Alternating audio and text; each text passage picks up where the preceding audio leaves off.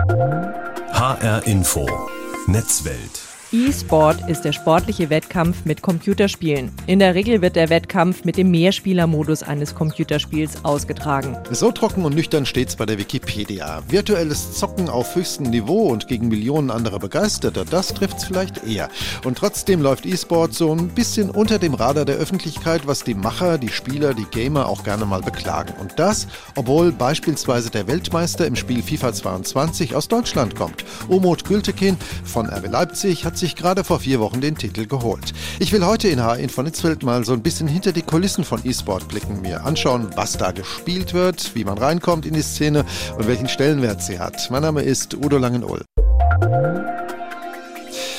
Im Mai hat die Deutsche Fußballliga DFL beschlossen, dass jeder Verein der ersten und zweiten Fußball-Bundesliga mindestens ein E-Sport-Team stellen muss. Die Mannschaften müssen dann im Rahmen des E-Football-Wettbewerbs, ein virtueller Wettbewerb gegen die anderen Clubs dieser virtuellen Bundesliga antreten. Und das zeigt schon, welche Bedeutung große Verbände wie die DFL dem E-Sport mittlerweile beimüssen. Da geht es ja auch um eine ganze Menge Geld. Tore Lehmann ist Head of Production, produziert für die Arcadia aus Hamburg große Events, bei denen professionell gezockt wird. Tore, ich hau jetzt mal eine Reihe Plattitüden raus. Ähm, Gamer, die sitzen käseweiß im dunklen Keller oder im Zimmer zwischen leeren Colaflaschen und fettigen alten Pizzakartons. Die ballern Ego-Shooter, die radikalisieren sich durch aggressive Games, die haben Probleme mit ihrem sozialen Umfeld, sie zeigen Suchtverhalten und so weiter. Ich könnte das endlos jetzt fortsetzen. Das sind so Vorurteile und ziemlich schräge Bilder von Leuten aus der Gamer- und E-Sport-Szene. Wo kommen diese Bilder her? Hast du eine Idee? Naja, also tatsächlich ist es ja so, dass äh, diese Vorurteile kommen ja nicht von irgendwo. Man sagt ja nicht umsonst, Vorurteile haben irgendwo einen wahren Ursprung. Mhm. Und bei diesen ganzen Plattitüden, die du gerade rausgeholt hast, ist auch Wahres mit bei. Also ich würde sagen, viele Gamer sind eher ähm, leben vielleicht eher intrinsisch zurückgezogen, mhm. ähm, essen gerne, also ich esse super gerne Pizza, muss ich dazu sagen. Ich, ich baller auch, wie du es so schön gesagt hast, sehr gerne Ego-Shooter. Ähm, dieses Radikalisieren durch aggressive Games äh, wurde ja einfach nach Columbine damals wissenschaftlich auch belegt, dass es ja. halt nicht der Fall ist. Ähm, Suchtverhalten ist natürlich ein Thema, über das man reden muss im mhm. Gaming-Bereich, denn Games, und da reden wir nicht nur von äh, PC-Spielen, sondern eben auch von sogenannten Mobile Games, mhm. ähm, triggern ganz einfache Punkte, die, die mhm. ein Belohnungssystem ähm, ähnlich wie andere ja, Suchtstoffe anregen. Ja. Ähm, von daher, es ist schon Wahres dran, aber man muss da, glaube ich, einfach sehr, sehr differenzieren. Mhm. Tore, du hast als Lehrer an der Hamburger Schule gearbeitet. Du beschreibst dich selbst als E-Sport-Enthusiasten und Teilzeit-Nerd. Wie sah denn dein Werdegang, dein Einstieg aus? Genau, ich war fünf Jahre lang äh, Lehrer für Mathematik, Wirtschaft, Politik und Gesellschaft an der Hamburger mhm. Stadtteilschule, habe davor meinen mein Master in Soziologie und Politikwissenschaften gemacht, komme eigentlich total aus dieser wissenschaftlichen Richtung und habe mit äh, Abschluss meines Studiums angefangen, ähm, mir eine PS4 zu kaufen und einfach mal zu mhm. daddeln. Ich habe das als Jugendlicher mal gemacht, und dann aber zu Studienzeiten ähm, das abgelegt, weil einfach keine ja. Zeit mehr da war. Das ist ein bisschen auf witzigen Zufällen basierend, mein mhm. Werdegang. Denn ich habe angefangen, dann äh, Rainbow Six Siege zu zocken. Das ist so mein Home-Game, womit mhm. ich auch ähm, relativ groß geworden bin. Und ähm, habe dann angefangen, das zu kommentieren für so kleinere Cups, die irgendwie ehrenamtlich organisiert wurden. Und dann wurde ich halt ähm, sozusagen von dem Publisher, das ist ja Ubisoft in dem Fall, entdeckt und habe ja. über vier Jahre lang neben meiner Lehrertätigkeit äh, große Events, Weltmeisterschaften, nationale Ligen, internationale Ligen kommentiert. Und irgendwann habe ich gesagt, ich schaffe das zeitlich nicht mehr, mhm. weil da geht viel, viel Zeit rein und habe dann relativ öffentlichkeitswirksam gesagt, hey, ich möchte vom Lehrerdasein weg und möchte ähm, Fulltime E-Sport gehen, hieß es damals so schön. Und äh, dann kam das Arcadia auf mich zu hat gesagt, hey, wir wissen deine Qualität zu schätzen, du hast sehr, sehr viel Insights, du mhm. machst einen guten Job, hast du nicht Bock bei uns die Produktion zu übernehmen, die Abteilung der Produktion. Tora, versuchen wir mal eine Trennlinie zu ziehen. Daddeln am Smartphone oder ein bisschen Counter-Strike oder League am Wochenende im Keller, das ist noch ein E-Sport. Wann kann ich denn diese Marke E-Sport da draufkleben? Wann wird es zum Sport? Also fachmännisch redet man in dieser sehr jungen Wissenschaft, die es dazu gibt, ja einfach davon, dass man sagt, sobald man wettbewerbsorientiert Gaming betreibt, also mit Strukturen an, an ja, unterschiedlichen Wettbewerben, mit einem Plan dahinter, ja. dann redet man von E-Sport. Ich hatte nie ein strukturiertes Team, wo wir einen Coach, einen Analyst vielleicht dahinter hatten oder ja. gar eine Organisation, die uns irgendwie mitfinanziert hat. Und ich glaube, da muss man ganz klar den, den Hobbygamer oder die Hobbygamerin mhm. vom E-Sportler oder der E-Sportlerin unterscheiden. Nur ist ja E-Sport viel, viel mehr als nur FIFA 22 oder andere Fußballsimulationen. Was fällt denn da noch drunter? Kann man das kategorisieren? Es gibt unglaublich viele verschiedene Titel oder Genres sozusagen. Also mir würden wahrscheinlich auf Anhieb acht, neun Stück einfallen, hm. ähm, die aber nicht alle E-Sport relevant ist. Ich, du hast ja mit FIFA schon die Sportsimulation angesprochen, ja. die einfach auch die ist, die ich glaube, in der breiten Gesellschaft, die mit Gaming nicht so viel am Hut haben, noch am bekanntesten ist. Mhm. Dann äh, reden wir von MOBAs, also von Multiplayer Online Battle Arena Games. Ähm, wir reden von First-Person-Shooter, also diese Ego-Shooter, von denen du mhm. sprachst. Da ist natürlich Counter-Strike, Valorant seit einem Jahr oder zwei Jahren, dann Rainbow Six Siege ganz groß. Ähm, wir haben Echtzeit-Strategiespiele, also sowas wie Civilization. Ähm, auch das wird mehr oder minder E-Sport-mäßig betrieben. Ja. Dann Battle Royale ganz groß, also dieser Fortnite-Hype. Wir haben aber auch PUBG, jetzt kommt bald neues Spiel raus, was sich Super People nennt. Mhm. Auch das wird natürlich ja, wettbewerbsorientiert gespielt. Sportsimulation, klar, aber auch Rennsimulation. Mhm. Wo treffen sich die Leute? Ist das eine rein virtuelle Geschichte oder gibt es auch noch diese klassischen oder gibt es sie wieder Spielhallen, Schrägstrich Spielhöllen? Ich glaube, durch Corona hat die ganze Gaming-Szene gemerkt und wir merken das in der Arcadia auch, dass ja alles online geht. Also wir sind sozusagen mhm. ja der, der Pionier dafür, wie man online Dinge austragen kann mit Gaming. Es gab ganz lange diese klassischen LAN-Partys von der Dreamhack, mhm. der Northcon hier im Norden, nördlich von Hamburg ähm, wo Leute eben die virtuelle und die reale Welt miteinander vermixt haben und haben gesagt, hey, wir können online zocken und sitzen aber trotzdem nebeneinander und können ja. abends noch was zusammen essen oder was zusammen trinken.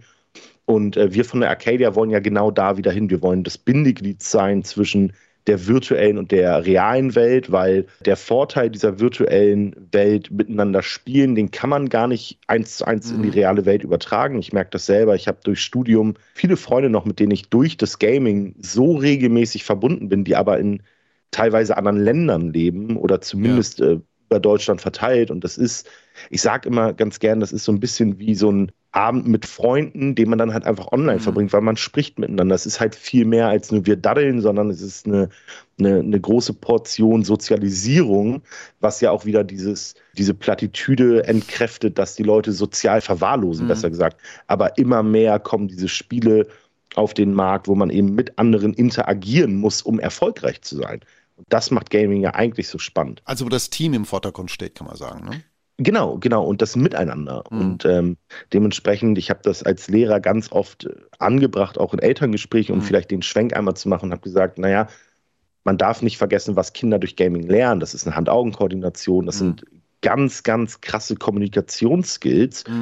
Denn wenn ich gewinnen will in einem League of Legends oder in einem Valorant oder in einem Rainbow Six Siege, dann muss ich zwangweise mit meinen Mitspielern reden und muss Pläne schmieden. Wie gestalten wir das Spiel jetzt? Wie mhm. wollen wir uns den Sieg holen? Und das sind ganz oft Sachen, die Eltern oder generell erziehungsberechtigte Personen ganz oft einfach vergessen, dass das eben auch Teil des Gamings ist. Jetzt ist der E-Sport ähm, Tor so ein Männerding. Ein US-Veranstalter, der jede Menge Live-Events überträgt, der sagt, dass mehr als 85 Prozent aller Zuschauer männlich sind. Das trifft auch auf die Gamer, glaube ich, zu. Wie kommt denn das? Ich glaube, das ist ein ganz klarer Fall von gesellschaftlicher Sozialisierung. Ähm, wenn man mal in den, in den Rollenbildern, die vielleicht so vor 20 Jahren oder vielleicht auch noch vor 10 Jahren geherrscht haben, dann war Daddeln, Gaming hm. immer eher so ein Jungsding als ein Mädchending. Ich glaube, das ist dann eben so ein bisschen das Problem dieser alten Rollenbilder und zeitgleich mhm. müssen mhm. wir bei sowas auch immer über Sexismus sprechen. Mhm. Ich habe viele, viele Freundinnen, die spielen. Ähm, wir haben ja in Arcadia auch nicht nur Männer angestellt, sondern auch viele sehr, sehr gut arbeitende Frauen. Ja. Und regelmäßig kriegen wir mit, dass wenn die im, in irgendeinem Game ihr Mikrofon benutzen, um eben zu kommunizieren, um wieder zu gewinnen. Ne? Ja. Also da kommen wir wieder dahin. Also kommen dann so ganz oft so sexistische Scheißsprüche wie, ja, geh doch in die Küche, du hast doch am Rechner nichts verloren und Gott das ist halt ein Riesenproblem, dieser Sexismus in der Szene, weil wir eben uns im Internet befinden mhm. und wir kennen das ja aus ganz, ganz vielen Bereichen, ja. dass äh, im Internet die Leute halt ihre Grenzen nicht kennen mhm. und sehr, sehr oft einfach viel zu grenzüberschreitend sind. Mhm. Ihr findet in der Sportschau nicht statt. Im aktuellen Sportstudio oder so, in den klassischen linearen Medien, in Asien, in den USA, hat E-Sport eine ganz lange, eine ganz andere Geschichte, wird in der Öffentlichkeit viel intensiver wahrgenommen, hat einen ganz anderen Stellenwert. Hm, hat das vielleicht was in Deutschland mit diesen ja, albernen Vorurteilen zu tun, die ich vorhin eingangs mal aufgezählt habe? Auf jeden Fall. Ähm, Gaming und dann eben E-Sport vielleicht nochmal im Speziellen wurde einfach jahrelang mhm. super stiefmütterlich behandelt. Mittlerweile, glaube ich, sind wir aber in einem Bereich, wo immer mehr Leute davon erfahren und immer mehr Leute auch ja. merken, was dahinter steckt. Ich glaube, dass dieser Otto-Normalverbraucher, der eben die Sportschau schaut, und ich schaue sie auch ganz gerne als äh, Fußballfan, mhm. da einfach keine Berührungspunkte mit hat. Denn E-Sport ist halt super komplex. Ähm, es ist nicht so wie im, im normal, ich sag mal, im normalen gesellschaftlich anerkannten Sport, da ist Fußball ja einfach so bekannt und so beliebt, ja. weil Fußball seit Jahrhunderten das Gleiche ist gefühlt. Ähm, die Leute kennen das, die haben eine Bindung zu den Vereinen, ähm, sehen ja Fußball auch als ein gesellschaftliches Gut. Also die DFL kann ja nicht kommen und sagen, wir verbieten jetzt Fußball oder wir ja. schalten den Fußball ab. Das ist bei Spieleherstellern tatsächlich ein Riesenkritikpunkt, ja. denn ein Spiel ist immer ein Produkt einer privaten Firma. Und wenn Riot mhm als Hersteller und Publisher von League of Legends sagt, wir nehmen übermorgen die Server vom Netz, dann war es das damit. Hier ist HR Info Netzwelt. E-Sport ist heute mein Thema. Ich habe mit Tore Lehmann gesprochen, der für die Eventagentur Arcadia aus Hamburg unter anderem große E-Sport-Events organisiert, bei denen richtig professionell gezockt wird. Und er sagt, E-Sport hat in der Öffentlichkeit so einen geringen Stellenwert, weil Computerspiele immer noch mit jeder Menge Vorurteile kämpfen müssen und für die großen Medienhäuser die schiere Vielfalt in der Branche und die Abhängigkeit von den Spieleherstellern ziemlich unattraktiv ist. Jetzt rede ich mit Lukas Schmand. Er kommt aus der Nähe von Gießen und er war mal professioneller Spieler und ist heute Trainer in der e E-Sport-Abteilung des Erstligisten 1. FC Köln. Lukas, im Mai hat die Deutsche Fußballliga DFL beschlossen, dass jeder Verein der ersten und zweiten Fußball-Bundesliga mindestens ein E-Sport-Team stellen muss und die Mannschaften müssen dann im Rahmen des E-Football-Wettbewerbs gegen die anderen Clubs der virtuellen Bundesliga antreten. Du hast selber mal professionell gespielt. Für welches Team warst du denn da am Start? Ja, äh, hallo erstmal. Ich habe gespielt in meiner aktiven Laufbahn ähm, für den FC Schalke 04, mhm. ähm, habe da auch in der virtuellen Bundesliga gespielt. Ähm, ja, bin dann ähm, zu einem internationalen Team, also einer Organisation gewechselt, die Tundra heißt. Und dann bin ich eben in diese Coaching-Szene reingekommen. Wie hat das denn bei dir überhaupt angefangen? Mit FIFA oder mit einem anderen Spiel, auf das du dich konzentriert hast? Also, ich sag mal so, als ich noch jünger war, so 12, 13, 14, saß ich immer schon ganz gerne am PC, habe äh, da andere Spiele auch schon gespielt. Ja. Da war jetzt noch nicht so der Fokus auf FIFA. Das hat erst so angefangen, als ich dann so 15, 16 war. Da habe ich dann immer mehr FIFA gespielt. Mhm. Und da gab es ähm, auf einer Seite, die heißt ESL, also eine Organisation ist das auch, die organisiert auch große Turniere, zum Beispiel mhm. diese ESL One Cologne, ähm, wo Counter-Strike gespielt wird. Da gab es dann ähm, FIFA-Turniere und mhm. auch ja FIFA-Meister Meisterschaften, deutsche Meisterschaften, das was heute die virtuelle Bundesliga ist, hat ja. damals auch noch die ESL gemacht.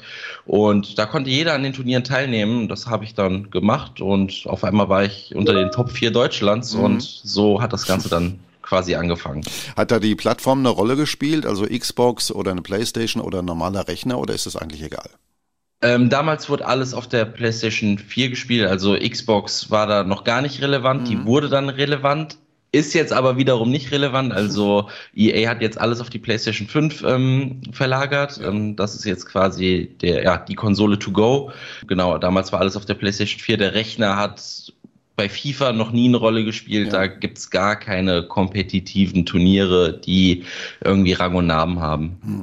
Heute trainierst du ja äh, E-Sport-Spieler. Erzähl mal, was du da tust, wie du trainierst und wie hoch der Zeitaufwand da eigentlich ist beim, beim linearen Fußball ist es ja so, dass man auch viel in Richtung Ausdauer und so weiter macht. Ähm, mhm. Das ist natürlich jetzt bei uns nicht ganz so wichtig, dass wir da irgendwie Waldläufe von zehn Kilometern machen. Ich bin quasi eher so das Pendant zum ähm, Taktiktrainer von den, von den Bundesligisten. Sprich, ich ähm, gucke mir ja Spiele von den Spielern an, ähm, analysiere die, mache den Spielern dann auch klar, was passiert, in welcher Situation, wenn sie sich für welche Lösung, sage ich mal, entscheiden. Und so versuchen wir dann immer gemeinsam aus verschiedenen Spielzügen die besten Möglichkeiten rauszusuchen, ständige oder sich häufende Fehler ja. herauszukristallisieren und die dann eben zu bearbeiten und abzustellen. Du hast eben den linearen Fußballsport erwähnt. Wie nah seid ihr denn dran mit eurer Professionalisierung? Also vom Geld wollen wir lieber an der Stelle noch nicht reden, oder? Ähm, ja, also finanziell ist das natürlich noch ein großer Unterschied. Ähm, ich glaube, dass der E-Sport da auch einfach nicht hinkommen wird, weil ähm, da der lineare Sport und gerade auch der Fußball in einer anderen Welt lebt. Aber ansonsten wird das Ganze immer professioneller. Also wenn ich noch an die Zeit überlege, wo ich gespielt habe vor vier, fünf Jahren, ähm, da war das alles noch deutlich anders. Ähm, Coaches gab es da eigentlich überhaupt nicht. Jetzt haben schon super, super viele Bundesligisten auch einen eigenen Coach. Mhm. Wir haben ähm, einen eigenen Sportpsychologen mittlerweile, weil Psychologie einfach auch ein Riesenthema im E-Sport ist. Und ja, kommen da, sage ich mal, was so diese Betreuung und das Umfeld angeht, immer, immer näher an den linearen Sport. Äh, ran. Mhm. Wie läuft denn so ein Football-Event ab? Äh, wie organisiert der das? Gibt es da klassische Schiedsrichter? Also zur Corona-Zeit wurde alles ähm, ein bisschen digitalisiert. Es findet einfach viel mehr online jetzt statt. Ähm, mhm. Dieses Jahr kamen die Offline-Events wieder zurück. Ähm, da gab es in Köln die deutsche Meisterschaft. Organisatorisch ähm, steht da immer ein Unternehmen dahinter, ähm, ist immer ein verschiedenes zum Beispiel jetzt bei der virtuellen Bundesliga gehe ich stark davon aus, dass das die DFL gemacht hat, ähm, rein organisatorisch. Ja. Ähm, Schiedsrichter gibt es dann natürlich auch für jedes Spiel, weil es kann natürlich, wie das eben so ist in der Technik, in Spielen auch einfach zu einem technischen Fehler kommen. Die Konsole mhm. kann einfach ausgehen, der Controller funktioniert auf einmal nicht mehr und so weiter.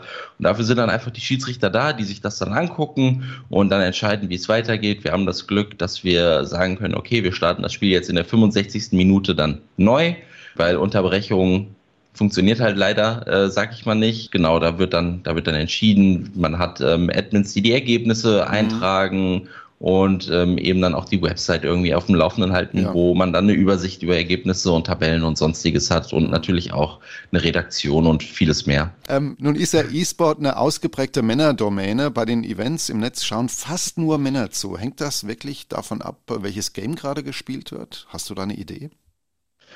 Also ich kann eins sagen, in FIFA ist jetzt auch tatsächlich immer, immer interessanter geworden, dass auch ja, Frauen da ähm, mit einsteigen. Es gibt auch explizit Turniere für Frauen, das wird immer populärer gemacht und ähm, ich persönlich finde das auch total cool. Mhm. Es gibt auch wirklich viele Frauen jetzt schon, die auf super Niveau spielen können. Ich glaube einfach, dass Fußball generell eher so ein Männerthema ist. Ich mhm. weiß jetzt nicht, wie die Aufteilungen im Stadion beim echten Fußball sind, aber ich würde vermuten, dass da eben auch deutlich mehr Männer sind und diese Kombination von Videospielen und Fußball mhm. sorgt, glaube ich, meiner Meinung nach dafür, dass eben da mehr Männer dran interessiert sind. Ich kann jetzt nicht sagen, wie es in anderen Spielen der Fall ist. Ich könnte mir aber vorstellen, dass es zum Beispiel in Counter-Strike ähnlich mhm. ist, aber in League of Legends dann vielleicht der Frauenanteil an Zuschauern dann doch etwas höher ist. Nun klagt ja die Szene so ein bisschen darüber, dass sie so ein bisschen unter dem Radar der großen Medienhäuser läuft. Ne? In der Sportschau, im aktuellen Sportstudio da führt ihr so eine Art Schattendasein oder kommt eigentlich gar nicht ähm, vor? Ihr werdet gar nicht wahrgenommen. Geht dir das auch so? Ärgerst du dich darüber? Also ich finde, das ist ein schwieriges Thema, weil es ist ja auch so ein bisschen ähm, davon abhängig, wie die Nachfrage zu etwas ist. Mhm. Ähm, ich kann mich daran erinnern, dass es mal eine Sendung gab, die RAN E-Sport heißt, beziehungsweise gibt es vielleicht sogar auch noch. Und da wurden dann auch immer mal wieder Highlights ähm, von der virtuellen Bundesliga gezeigt. Ja. Ich kann mir aber tatsächlich einfach nicht vorstellen, dass die Nachfrage nach der virtuellen Bundesliga so hoch ist, dass es interessant wäre, das eben in der Sportschau oder im Sportstudio zu zeigen. Wir haben ja auch Livestreams zu jeder, mhm. ähm, zu jedem Spieltag auf Twitch. Und die Zuschauerzahlen sind eben bei weitem nicht da, wo ähm, sie bei anderen E-Sport-Titeln sind und dementsprechend wäre es natürlich super, super schön und auch interessant, das ähm, ja zu den Bundesligaspieltagen mhm. ähm, dann parallel im Sportstudio oder in der Sportschau zu zeigen. Ich glaube aber, dass das aktuell einfach noch keinen Sinn macht. Ich gebe es mal weiter. Letzte Frage, Lukas. Ähm, was würdest du denn einem jungen Gamer raten, der gerne Profi werden möchte? Wie geht man das an? Du hast ja die Erfahrung. Ja, also mir war es persönlich immer sehr, sehr wichtig, dass ich erstmal ja, meinen Schulabschluss fertig mache, ähm, sprich, wo man sich da auch immer befindet. Legt doch nicht zu viel Fokus aufs Gamen. Die Noten können durchaus darunter leiden, wenn man eben ähm, ja, am Tag mehrere Stunden trainiert, weil man braucht auch einfach mehrere Stunden, um auf Top-Niveau zu spielen und natürlich auch ein bisschen Talent. Versucht euch immer nebenbei noch ein zweites Standbein aufzubauen, weil es ist eben wie auch im echten Sport. Mit dem E-Sport sorgt man äh, nicht sein, sein sein ganzes Leben aus, es sei denn, man ist irgendwie der absolute Ausnahmeprofi und gewinnt ein Turnier nach dem nächsten und ja, deckt sich damit reichlich Preisgeld ein. Und wenn das dann eben irgendwann vorbei ist, weil die Reaktionsfähigkeit nachlässt, ähm, ist es gut, wenn man dann eben ja eine Möglichkeit hat, wo man anfangen kann zu arbeiten. Danke an den E-Sport-Trainer Lukas Schmand vom 1. FC Köln. E-Sports boomt, aber so ein bisschen unter dem Radar der Öffentlichkeit ist mein Thema heute hier in H-Info Netzwelt. Wir haben jetzt eine ganze Menge über die Szene gelernt, über Events und auch ein bisschen was über Geld, über Abermillionen E-Sport-Zocker in Deutschland und der Welt. Aber ohne Hardware geht das natürlich alles nicht. E-Sport ist virtuell, häufig im Netz, auf Maschinen, auch in der Cloud.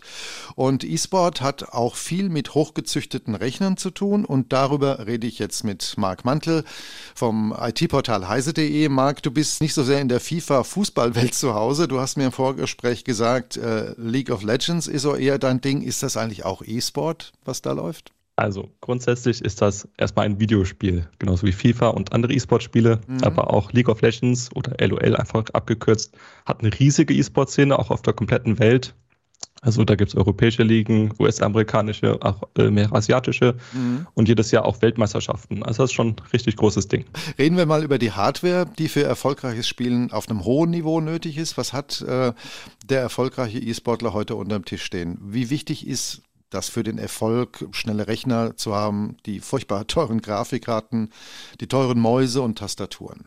Tatsächlich gar nicht so wichtig in den meisten Spielen. Ähm, so die Assoziation mit, da stehen richtig krasse Rechner, sagen wir mal High-Rechner, die viel Geld kosten, mhm.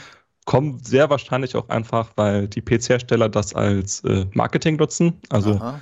eigentlich hat jedes größere Team auch ein, ein Sponsoring mit, mit einem PC-Hersteller. Und die stellen natürlich dann die schönen Rechner dahin ähm, als reiner Werbeeffekt. Die meisten äh, E-Sport-Spiele, bleiben jetzt bei League of Legends oder auch FIFA, ähm, mhm. sind eigentlich so ausgelegt, dass sie auch mit wenig äh, Leistung laufen, also mit eigentlich einer schwachen Grafikkarte. Prozessor muss nicht so schnell sein, damit ja. es halt in der breiten Masse funktioniert. Und vor allem auch auf dem chinesischen Markt. Ähm, der ist riesig und da wollen auch die, die Spielentwickler eigentlich rein. Was muss man denn, wenn man jetzt auf hohem Niveau mitspielen will, was muss man denn da anlegen? Roundabout man ist schon okay mit dabei, wenn man irgendwie so 600, 700 Euro für einen PC ausgibt. Ähm, man braucht wirklich keine gute Grafikkarte. Mhm. Und wir haben jetzt auch gerade das Glück, dass Grafikkarten wieder bezahlbar werden. Das war jetzt ein paar Jahre lang echt nicht so, wegen diverser Gründe. ähm, das wäre nochmal ein eigenes Thema für sich. Wenn man jetzt zum Beispiel FIFA spielen möchte oder auch Rocket League, das ist ein ähnliches Spiel, mhm. ähm, dann reicht doch eigentlich sogar schon eine Xbox Series S, die kostet 275 Euro. Ein Fernseher hat eigentlich eh fast jeder zu Hause, weil das plattformübergreifend funktioniert bei den Spielen, also sogenanntes Crossplay, ähm, werden einzelne Konsolen oder der PC nicht unter sich ausgesperrt. Und da ist man schon gut dabei. Leute spielen ja gegeneinander. Wie wichtig ist denn der Teamgedanke? Dieses Teamplay bei E-Sport-Spielen überhaupt? Das hängt stark vom Spiel ab. Ähm, FIFA zum Beispiel kann man auch alleine spielen. Also viele haben es wahrscheinlich schon mal gespielt, dann wechselt man einfach die Spieler durch automatisch. Das gibt es auch dann im Team, also zu zweit oder zu dritt, wenn ich mich nicht alles täuscht.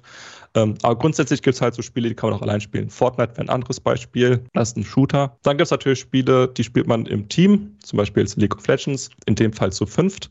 Und das natürlich Teamplay irre wichtig. Genauso wie in einem klassischen Sport, sagen wir mal Fußball. Ja. Wenn es da nicht harmoniert, dann funktioniert das Team halt nicht. Und es gibt auch immer wieder Beispiele in den Profiligen, wo sich dann sogenannte Superteams bilden, wo jeder einzelne Spieler wirklich gut ist und ja. einen guten Ruf hat und schon quasi so, so ein bisschen Superstar-Status hat. Und zusammen funktioniert es einfach nicht, weil die nicht harmonieren. Und dann kommen auch, kriegen sie keine hohen Plätze und dann bricht das so häufig schnell wieder auseinander. Gerade wenn es um Kinder und Jugendliche geht, dann sind ja auch Eltern gefragt, so ein bisschen ein Auge auf die Zockzeiten zu haben, wie oft die spielen und auch auf die Plattformen, auf denen sich die, die Kinder und Jugendlichen da austauschen. Stichwort Cybergrooming. Mhm. Hast du da einen Tipp für Eltern, äh, worauf die achten sollten? Man sollte es nicht verteufeln. Man kann sich das zusammen mit den Kindern anschauen, sich zeigen lassen, äh, mit den Kindern darüber reden. Und ähm, dann kommt man auch zusammen zu, sagen wir mal, zum Beispiel Kompromissen bei der Spielzeit. Ähm, aber grundsätzlich sollte man das nicht von vornherein ablehnen.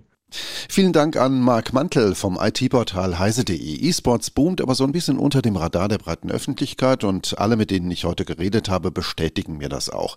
Nischensport ist das allerdings schon lange nicht mehr, wenn Hunderttausende zu den ganz großen Events kommen und die großen Fußballvereine richtig viel Geld in die Hand nehmen, um ihre virtuellen Kicker ganz groß rauszubringen. Trotzdem findet die Szene hierzulande nicht so auf den großen Bildschirmen im linearen Fernsehen statt, denn die Branche ist ein bisschen zu zersplittert und die Abhängigkeiten von den Spieleherstellern sind zu groß. Und vielleicht müssen die Gamer auch selbst ein bisschen mehr dafür tun, öffentlich besser wahrgenommen zu werden.